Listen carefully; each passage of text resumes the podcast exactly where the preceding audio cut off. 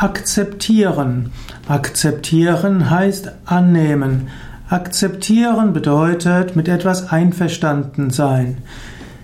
Akzeptiere die Menschen in deiner Umgebung. Menschen sind so, wie sie sind. Menschen können sich zwar auch verändern, aber zu versuchen, andere zu verändern, ist schwierig. Insbesondere, wenn du nicht ihr Lehrer oder ihr Trainer bist.